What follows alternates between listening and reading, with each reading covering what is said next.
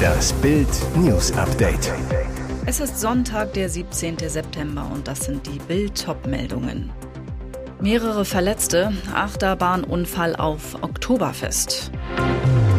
Die Guttenberg-Trennung, woran ihr Glück zerbrach. Während die Ministerin Bus fährt, Regierungsmaschine fliegt Baerbock leer hinterher. Mehrere Verletzte, Achterbahnunfall auf Oktoberfest. Schwerer Unfall am ersten Tag des Oktoberfestes. In der Achterbahn Höllenblitz stießen um 22.30 Uhr zwei Wagen zusammen. Mehrere Personen wurden verletzt und mussten ins Krankenhaus gebracht werden. Das Oktoberfest war am Samstag um 12 Uhr von Münchens Oberbürgermeister Dieter Reiter eröffnet worden. Es gilt als größtes Volksfest der Welt und läuft noch bis zum 3. Oktober. In den vergangenen Monaten hatten immer wieder Unfälle auf Volksfesten die Besucher geschockt. Im August musste der Europapark Rust bei Freiburg kurzzeitig schließen, weil ein Gerüst zusammengebrochen war. Ihre Liebe war wie ihr Leben, öffentlich, offensiv und echt. Händchen halten bei offiziellen Terminen, verliebte Blicke auf politischem Parkett. Er, der bald Kanzler, mindestens aber der beinahe Söder, ein Karrieremann, eine perfekte Frau, zwei wunderbare Töchter. Doch als andere die Liebe feierten, waren die Gefühle zwischen den Guttenbergs offenbar schon lange kalt. Bei der Hochzeit von Ludwig Prinz von Bayern im Mai hatte der bayerische Baron die Hand in der Hosentasche anstatt im zarten Händchen seiner Frau. Was damals nur Tuschelthema war, ist seit diesem Wochenende offiziell. Die Guttenbergs haben sich getrennt, schon im vergangenen Winter. Das Ende nach fast 23 Jahren Ehe. Der ehemalige Bundeswirtschafts- und Verteidigungsminister sowie die geborene Gräfin von Bismarck-Schönhausen hatten in der Öffentlichkeit eine Strahlkraft wie kaum ein anderes Paar aus der deutschen Politik. 1995 kreuzten sich ihre Wege auf der Love Parade in Berlin. Stefanie und Karl Theodor gaben sich 2000 das Ja-Wort. Sie stand ihrem Mann stets zur Seite. Er wurde zum Hoffnungsträger der CSU. Doch dann der berufliche und romantische Erdrutsch. Im März 2011 wurde für Karl Theodor zu Guttenberg eine Plagiatsaffäre zur politischen Todesfalle. Fünf Monate nach seinem Rücktritt als Minister verließ die Familie zu Guttenberg Deutschland in Richtung USA. Mit dem Riss im Leben und der beruflichen Reputation kam der Riss in der Beziehung. Der Glanz der früheren Jahre kam nie wieder zurück und auch die einst so perfekte Familie bröckelte.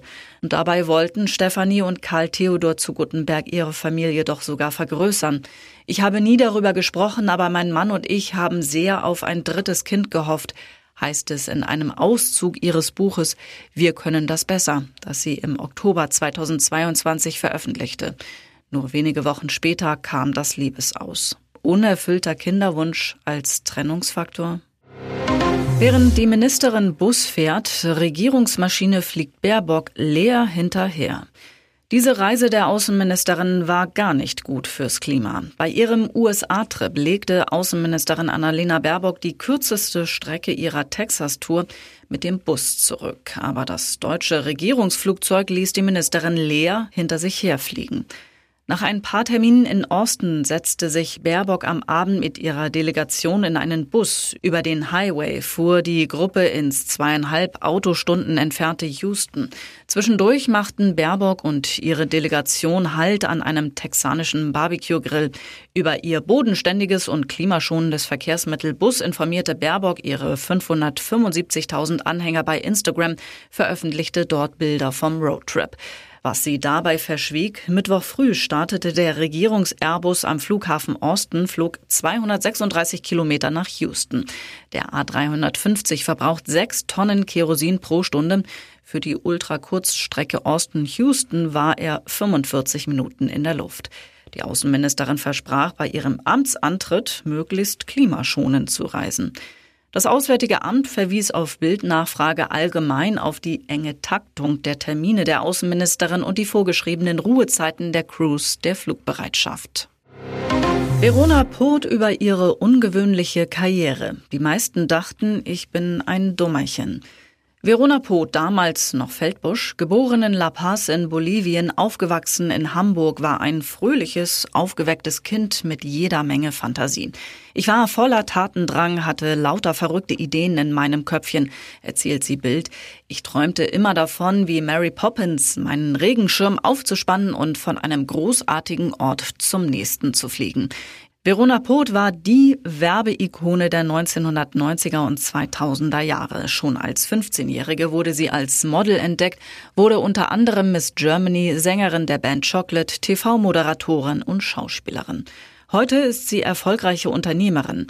Das Gefühl, von ganz unten nach ganz oben langsam aufzusteigen, war ein wunderbares Gefühl, das werde ich niemals vergessen, von der kleinen Miss Hamburg zur Multimillionärin. Manchmal schmunzelt sie darüber, wie es ihr gelang, die Öffentlichkeit glauben zu lassen, sie sei ein Dummerchen. Sie sagt, ich habe die Zeit der Unterschätzung geliebt, heute bekomme ich das nur noch selten zu spüren, auch wenn Frauen gegenüber Männern leider immer noch unterschätzt werden, egal wie erfolgreich sie sind.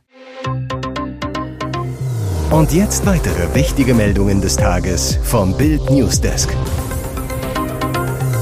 Es sind brutale Szenen, die sich am helllichten Tag mitten in Stuttgart abgespielt haben. Am Rande einer Eritrea-Veranstaltung ist es am Samstag zu heftigen Ausschreitungen gekommen. Bis zu 200 Personen haben Teilnehmer des Treffens und Polizisten mit Steinen, Flaschen und Holzlatten angegriffen, teilte ein Polizeisprecher mit. 24 Beamte seien verletzt worden. Die Polizei kesselte am Abend 170 Personen ein. Sie werden des schweren Landfriedensbruchs beschuldigt. Zuvor hatten sich rund 200 Menschen zu einer Veranstaltung des Verbands eritreischer Vereine in Stuttgart und Umgebung versammelt. Diese Vereine sympathisieren mit der Regierung in Eritrea, so Polizeisprecher Timo Brenner. Bild sprach mit Augenzeugen. Ein schockierter Anwohner sagte, es war hier wie im Krieg. Dutzende Polizisten verfolgten die Angreifer durch die Straßen. Von einem Schulhof neben uns warfen Männer Steine auf die Beamten. Ein Polizeihubschrauber war im Einsatz. Es ging so hektisch zu, ich dachte schon, dass bald geschossen wird. Laut einer Polizeisprecherin war die Veranstaltung im Römerkastell angemeldet. Doch warum konnte die Polizei die Attacke in Stuttgart nach den Eritrea-Festivalvorfällen in Gießen nicht verhindern? Brenner? Wir waren vorgewarnt und mit zahlreichen Kräften vor Ort. Eine derartige Massivität der Angriffe war aber nicht absehbar. Bei der Randale handelt es sich um eine Art Stellvertreterkonflikt auf den Straßen Stuttgarts. Gegner des Regimes in Eritrea standen Anhängern der Diktatur gegenüber. Das Land im Nordosten Afrikas mit seinen gut drei Millionen Einwohnern wird seit 30 Jahren von Präsident Isaias Afewerki in einer Einparteiendiktatur regiert. Andere Parteien sind verboten, die Meinungs- und Pressefreiheit ist stark eingeschränkt, es gibt weder ein Parlament noch unabhängige Gerichte oder zivilgesellschaftliche Organisationen. Beim Absturz eines Flugzeugs der italienischen Kunstflugstaffel Frecce Tricolori, dreifarbige Pfeile bei Turin, ist Medienberichten zufolge ein fünfjähriges Mädchen tödlich verletzt worden. Der Pilot der Maschine konnte sich retten, weil er sich rechtzeitig mit seinem Fallschirm aus dem Flugzeug katapultiert hatte, meldete die Nachrichtenagentur ANSA am späten Samstagnachmittag. Zwei Erwachsene sowie ein neunjähriger Junge wurden zudem verletzt und mit Verbrennungen in Turiner Krankenhäuser eingeliefert. Bei der Toten handelt es sich den Angaben zufolge um die Tochter der beiden Erwachsenen. Bei einer Probe der Kunstflugstaffel der italienischen Luftwaffe Frecce Tricolori für einen Auftritt anlässlich des 100-jährigen Bestehens der Luftwaffe am Sonntag stürzte das Flugzeug kurz nach dem Start ab. Auf einem Video in sozialen Medien war zu sehen, wie sich das Flugzeug von seiner Formation trennt und mit hoher Geschwindigkeit in Richtung Landebahn fliegt. Kurz vor der Bodenberührung springt der Pilot mit seinem Fallschirm heraus und das Flugzeug geht in Flammen auf. Einer ersten Rekonstruktion zufolge traf ein brennendes Teil des Flugzeugs das Auto der Familie, das auf einer nahegelegenen Landstraße fuhr, berichten italienische Medien am Abend. Die genauen Umstände des Vorfalls sind bislang unklar.